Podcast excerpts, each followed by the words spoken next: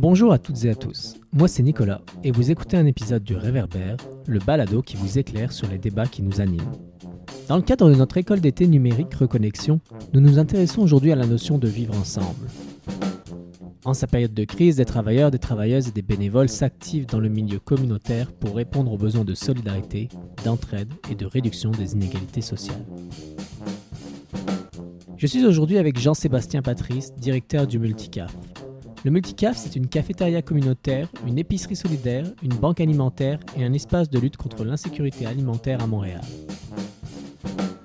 Depuis que la COVID-19 a touché le Québec, la demande de services a explosé et a obligé le Multicaf à s'adapter aux besoins de la population. Jean-Sébastien nous relate aujourd'hui son expérience et les leçons qu'il tire de cette période.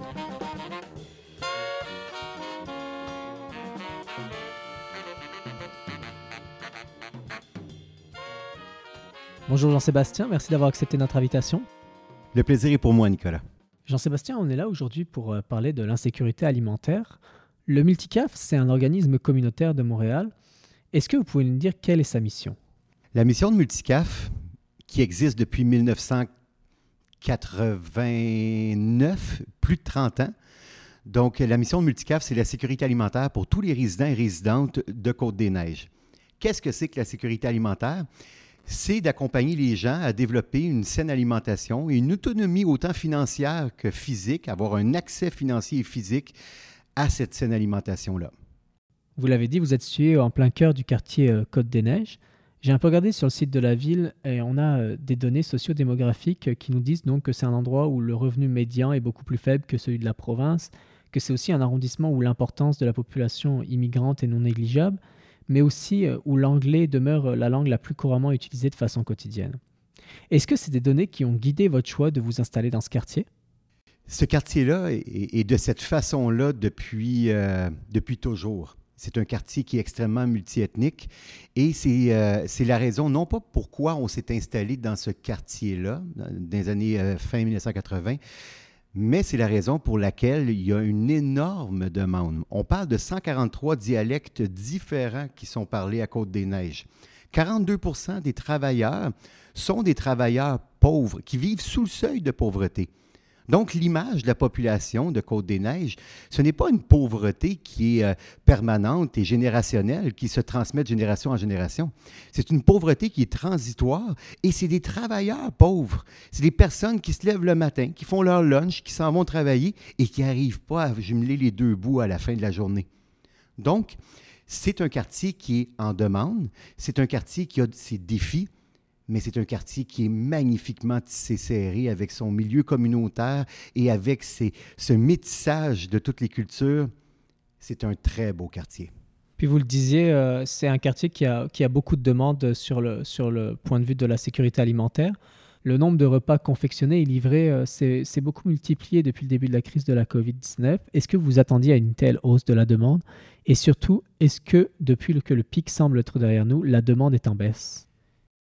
La demande a baissé, mais avant, elle a augmenté énormément. Il faut comprendre qu'avant le, le pré-COVID, comme on, l'appelle, euh, on avait 1200 personnes à peu près qui, euh, qui étaient supportées par notre organisme. On trouvait ça correct. On trouvait ça beaucoup parfois. Au pic, c'est-à-dire vers mi-avril, fin avril, on avait 8500 personnes sept fois plus de personnes qu'on supportait. 32% de ces personnes-là, c'était des enfants. 10% de ces personnes-là, c'est des personnes âgées qui étaient en confinement complet. On livrait 12 500 repas par semaine. 12 500 repas confectionnés sur place et livrés congelés par semaine. C'était gargantuesque, gigantesque. Pour nous, c'était du jamais vu. Et non, on n'avait pas prévu ça.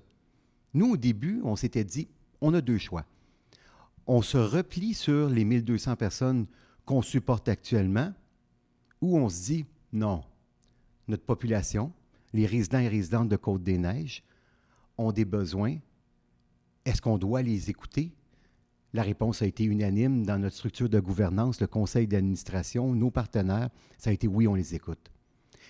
Et là, on a eu une pléiade de nouveaux créneaux des étudiants étrangers qui se retrouvaient sans revenus, les employés, les employés pauvres, sous seuil de pauvreté que je vous parlais, qui se retrouvaient non pas sous le seuil, mais sous, sous, sous, sous le seuil de pauvreté.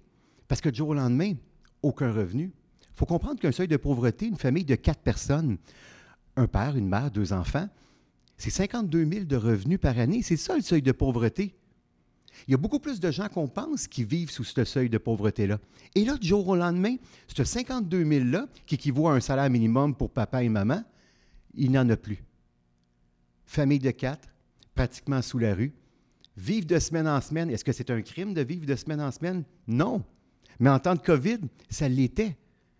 Et ces personnes-là ne savaient pas quoi faire. Et qu'est-ce qu'on coupe le plus facilement? Mais ce n'est pas le loyer, ce n'est pas l'électricité, c'est la bouffe. Donc, nous, on s'est affairé. On a augmenté notre capacité d'entreposage, notre capacité de livraison. On avait, on a travaillé pendant trois quarts de travail, jour, soir et nuit, parce qu'on avait quand même des règles sanitaires à respecter. Et on a sollicité des bénévoles. On a eu 232 bénévoles qui ont participé à cette opération-là dans différents moments. Ça a été pour moi, pour nous, pour Multicaf, pour les employés, pour le quartier, une expérience difficile mais enrichissante. On le comprend, vous l'avez évoqué, euh, la solidarité, le vivre ensemble, c'est des valeurs importantes pour vous, pour le multicaf. Le vivre ensemble, ça suppose des rencontres, des échanges entre toutes et tous. En ces temps de distanciation physique, comment vous vous êtes adapté? C'est une très bonne question. Euh, le vivre ensemble, c'est pas nécessairement seulement physique. C'est un appel, c'est euh, un papier glissé sous une porte, c'est un sourire derrière le masque. nos bénévoles qui ont été d'une générosité exemplaire, et notre structure sécuritaire qu'on a mis en place dès le départ. On n'a pas lésiné sur euh, la sécurité.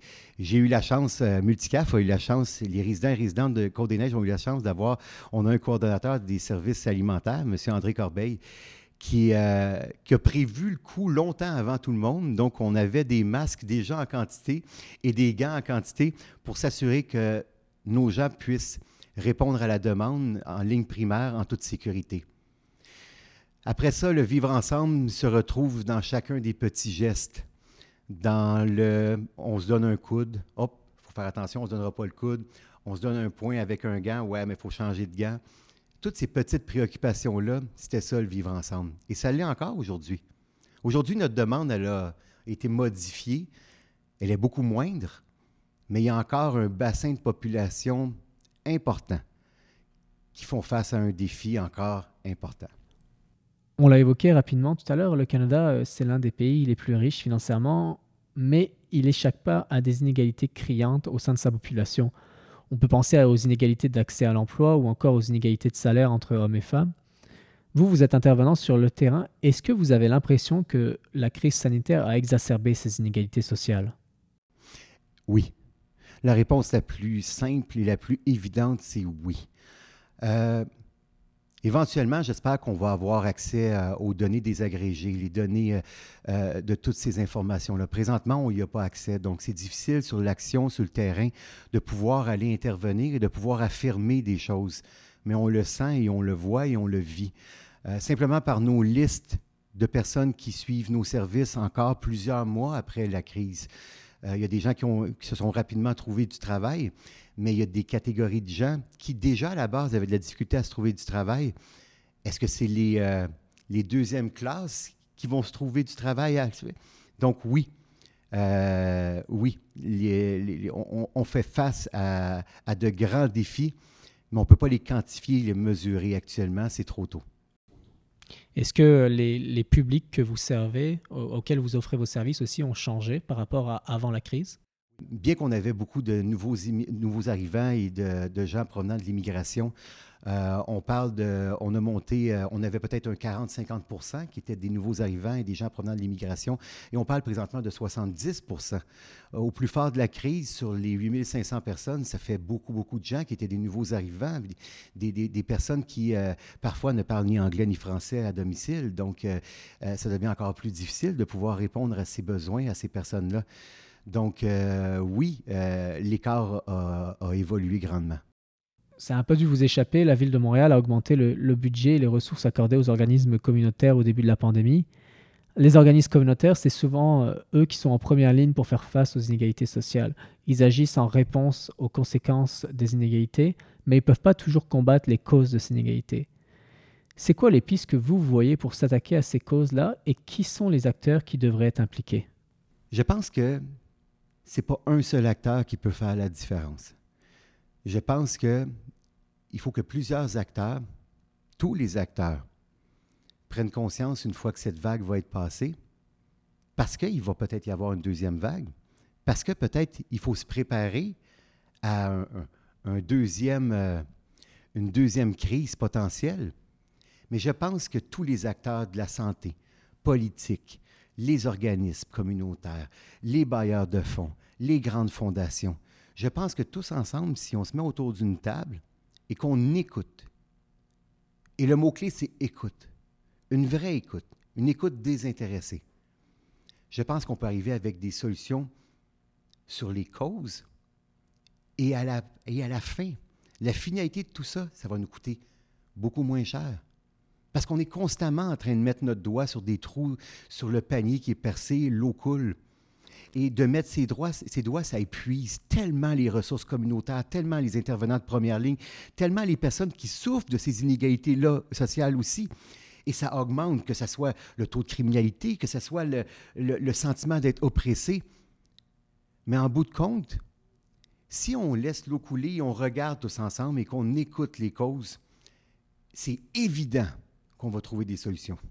Est-ce que vous avez l'impression justement que la crise qui, a montré un peu plus euh, au grand jour, disons, les inégalités, même si on ne les ignorait pas, mais on, on fermait peut-être un peu plus les yeux auparavant, est-ce que vous avez l'impression que le contexte actuel est plus favorable justement Est-ce que tous les acteurs se mettent autour de la table et discutent d'une solution? Oui, oui, le contexte est plus favorable. Le contexte est plus favorable dans la mesure où est-ce qu'il y a un échange de données, où est-ce que les données qui existent, qui ont été prises, euh, ces vraies données-là, une fois qu'ils vont être rendues publiques, une fois que euh, les, résidents résidentes, une fois que les organismes communautaires vont pouvoir avoir accès à ces informations-là, on va pouvoir avoir un échange réel. Une fois qu'on va pouvoir avoir évalué la, situation, non pas euh, globale, mais individuelle et personnalisée dans chaque quartier, euh, où ces inégalités-là sont encore plus présentes, je crois qu'on va être en mesure de trouver des solutions et le temps est propice. Il faut simplement continuer à marteler le message et à comprendre que c'est maintenant ou jamais. Justement, vous parliez euh, un petit peu avant d'une éventuelle deuxième vague euh, qui pourrait, selon certains experts, arriver peut-être à l'hiver. On ne le sait pas trop si elle arrive. comment vous vous préparez à cette deuxième vague? Est-ce que votre réponse, vous avez trouvé que vous avez été elle a été très satisfaisante, puis euh, ce serait le même schéma à répéter en cas de deuxième vague, ou est-ce que vous avez tiré des leçons et vous dites, OK, il faut qu'on se prépare à telle affaire ou telle affaire?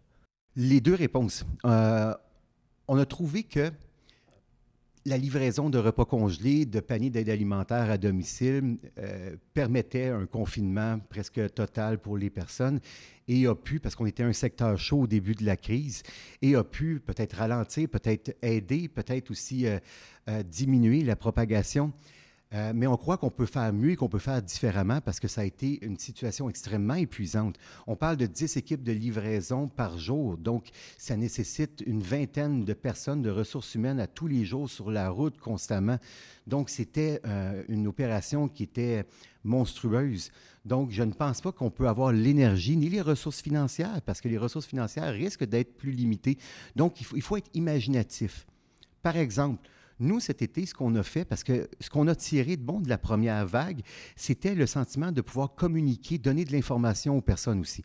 Donc, par le biais de la livraison, on pouvait donner des informations à jour, transmettre des informations dans différentes langues et mettre les gens au courant qui n'avaient pas nécessairement accès à l'Internet, qui est une autre grande donnée importante, la fracture numérique que plusieurs communautés euh, multiculturelles ou communautés euh, minoritaires euh, doivent subir. Nous, on a mis en place cet été un centre de distribution extérieure. Donc, pour éviter les contacts à l'interne, les gens viennent à l'externe et viennent chercher une forme d'aide alimentaire tout en venant rencontrer différentes ressources pour différents problèmes au niveau du logement, au niveau de l'aide auprès des femmes, au niveau de la violence conjugale, des familles, de la réintégration à l'école. Donc, on a fait en sorte de créer une zone de passage d'informations communautaires directement dans notre centre. OK, ça c'est cet été. On arrive en septembre. On ne pourra pas faire ça à l'extérieur. Donc, on est en train de moduler, de modifier notre cafétéria qui recevait jusqu'à 350-400 personnes par jour, par repas, pour un repas communautaire, mais on a transformé notre cafétéria en épicerie solidaire pour que les gens, plutôt que de venir et d'avoir un panier où ils n'ont pas leur mot à dire, mais puissent sélectionner les produits, garder leur dignité. Parce que quand on reçoit un panier, puis on l'ouvre, puis la moitié de ces produits-là, on ne les connaît pas, ou la moitié de ces produits-là, on ne les veut pas, ou qu'on n'a jamais mangé des fèves en canne ou euh, une canne de maïs en crème parce qu'on vient d'un autre pays puis on ne sait pas qu'est-ce qu'on peut faire avec ça. Mais on va avoir cette épicerie-là, les gens vont pouvoir choisir. Et on va avoir des ateliers pour que les gens puissent découvrir quoi faire. Donc, on va accompagner les personnes dans cet empowerment, dans cette autonomie alimentaire-là. Le virus ne nous aura pas. Nous, on va toujours imaginer, toujours valider, puis toujours trouver une façon d'aider de façon encore plus forte et positive les résidents et résidentes de notre quartier, d'influencer aussi les résidents et résidentes de la grande région de Montréal. Dans ce que vous dites, là, j'entends bien, il y a euh, aussi bien la livraison de panier que l'épicerie solidaire. Euh, ça demande du monde, là, vous l'avez évoqué un petit peu. Euh, on le sait que dans le milieu communautaire, les travailleurs, les bénévoles et les travailleuses aussi, c'est des gens qui sont dévoués, qui, veulent vraiment faire avancer les choses ce qui amène souvent à de l'épuisement professionnel, euh, malheureusement. Des gens qui tirent beaucoup sur la corde jusqu'à ce qu'à un moment ça rompt. Comment vous faites pour euh, gérer cette situation? Parce qu'on le sait, euh, le, Premier ministre François Legault l'a dit, on avait besoin de bénévoles, notamment dans les CHSLD, mais aussi dans les organismes communautaires. Comment vous préparez aussi à une éventuelle deuxième vague? Parce qu'il y a une deuxième vague, ça veut dire qu'il va y avoir peut-être plus de besoins, peut-être autant de besoins, peut-être moins, on l'espère. Comment vous allez faire pour euh, justement préserver euh, ce que vous appelez les ressources humaines, justement? Le grand truc, c'est la planification. Ça, c'est, euh, un peu mon dada. J'aime planifier. je suis diplômé des hautes études commerciales, puis par la bande, je suis retourné dans le milieu communautaire parce que j'avais un lien d'amour avec le milieu communautaire. Ce qui fait en sorte que je suis toujours en train de planifier la suite des choses. Le deuxième élément que vous avez soulevé, c'était l'épuisement professionnel et l'accompagnement. On a l'immense chance d'être un organisme supporté par Centraide du Grand Montréal qui, eux, nous mettent en lien avec des, euh, organismes et des organisations au niveau de certaines euh, formations, certaines ressources qui viennent en aide avec euh, nos professionnels, avec nos bénévoles. Et ça, on est extrêmement chanceux de pouvoir avoir accès à ces services-là. Mais comment on se prépare? C'est en se préparant, en planifiant, en donnant des repos, en donnant des congés. On a été cet été extrêmement chanceux de pouvoir bénéficier euh, de l'embauche de plusieurs personnes, des employés étudiants qui proviennent du euh, gouvernement fédéral, donc euh, des employés étudiants pour la période estivale. Ça nous a permis quoi? Ça nous a permis de donner des repos à notre monde. Ça nous a permis de donner des repos à nos employés, nos travailleurs et travailleuses, et dire à nos bénévoles, Hey, prenez un temps, là, on va avoir peut-être besoin de vous. Ce qui fait en sorte que les gens se sentent je pense, considéré. Puis ce sentiment d'être considéré, rattaché avec un petit chandail qu'on a donné à disant merci de nous avoir aidés, je pense que les gens vont être présents. Parce que ce qu'on fait, c'est vrai. C'est vraiment sur le terrain et les gens sont importants. Quand les gens se sentent importants quand ils ont une mission, peu importe si tu es un travailleur, travailleuse ou un ou une bénévole, mais tu as l'impression de faire du bien, je pense qu'on va être présent au, euh, deuxième rendez-vous aussi. J'aimerais finir avec une question qui concerne celles et ceux qui nous écoutent. Euh, au-delà d'œuvrer dans du bénévolat ou même de travailler dans des organismes communautaires, qu'est-ce que peuvent faire les citoyens et les citoyennes pour contrer l'insécurité alimentaire? Est-ce qu'il y a des choses quotidiennes qu'on peut faire? Oui. Euh, premièrement, il faut contrer le gaspillage alimentaire à la source. Vous parliez tout à l'heure euh, au niveau des inégalités sociales, de regarder les causes plutôt que de trouver des solutions. C'est un peu la même chose. Qu'est-ce qui cause le plus grand du gaspillage alimentaire? On est un grand pays extrêmement riche, mais pourtant on est un des pays qui fait le plus de gaspillage alimentaire. Premièrement, réduire les portions. S'assurer, c'est drôle à dire, parce que si on réduit les portions, si on achète moins, il va y avoir plus de fruits et légumes frais, plus de produits pour les personnes qui en ont besoin. Et de cette façon-là, tout le monde va manger à sa faim. Tandis que si une fois qu'on regarde son frigidaire, je vous mets au défi, tout le monde qui nous écoute, ouvrez votre frigidaire et regardez ce que vous jetez par semaine. C'est monstrueux. Imaginez à chaque semaine que ce que vous jetez pourrait faire vivre une famille de cinq personnes aisément pendant une semaine de tout ce que vous avez jeté durant l'année. Donc, je pense que chaque citoyen est responsable de son gaspillage alimentaire. Je pense également que chaque citoyen, lorsqu'il n'a plus besoin d'un bien ou d'un chandail ou de, vêtements, et ça ne coûte pas d'argent, plutôt que de le foutre à la poubelle ou plutôt de le garder en disant Ah, je vais maigrir un jour, mes pantalons vont me refaire ou je vais le garder pour la peinture. Combien de pantalons de peinture les gens ont besoin chez eux? Pas besoin d'une dizaine de paires de jeans pour faire de la peinture les vieux jeans, ils peuvent habiller quelqu'un. Puis cette personne-là, ben, elle va se sentir beau et belle, puis va peut-être trouver une job avec ce pantalon-là que vous aimez plus ou qui est out. Et tout ça fait en sorte que la roue tourne. Et tout ça fait en sorte que c'est autant écologique qu'économique pour notre société. Donc, ce sont des petits gestes de la sorte. Contrer le gaspillage alimentaire. Penser à recycler autant ses vêtements que ses appareils. Et surtout, voir la problématique de façon globale. Bien oui, l'organisme au coin de votre rue, comme nous au coin de la rue, on a besoin d'aide. Mais n'oubliez jamais qu'il y a des organismes qui chapeautent toute cette aide-là pour avoir une aide euh, équilibrée. Centraide du Grand Montréal, c'est l'organisme qui chapeaute cette aide équilibrée-là. Donc, si vous avez un vieux 2 en papier à mettre, puis vous dites, moi j'aimerais ça que ce deux pièces-là, il aide le plus grand nombre de personnes, je ne vous dirai pas de l'envoyer à Multicaf envoyez-le à Centraide. Parce que par la bande, il va aller à des organismes familiaux, des organismes pour les femmes, des organismes comme nous en sécurité alimentaire, des organismes pour les camps de jour.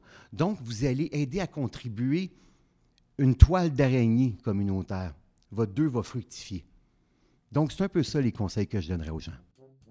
Merci beaucoup, Jean-Sébastien, pour les, beaux conseils, puis euh, pour le témoignage. Merci, Nicolas, ça a été un plaisir. Merci d'avoir été des nôtres pour ce balado de l'INM. Si vous avez apprécié cet épisode, partagez-le et découvrez les autres balados sur notre site internet www.inm.qc.ca ou sur votre application d'écoute préférée.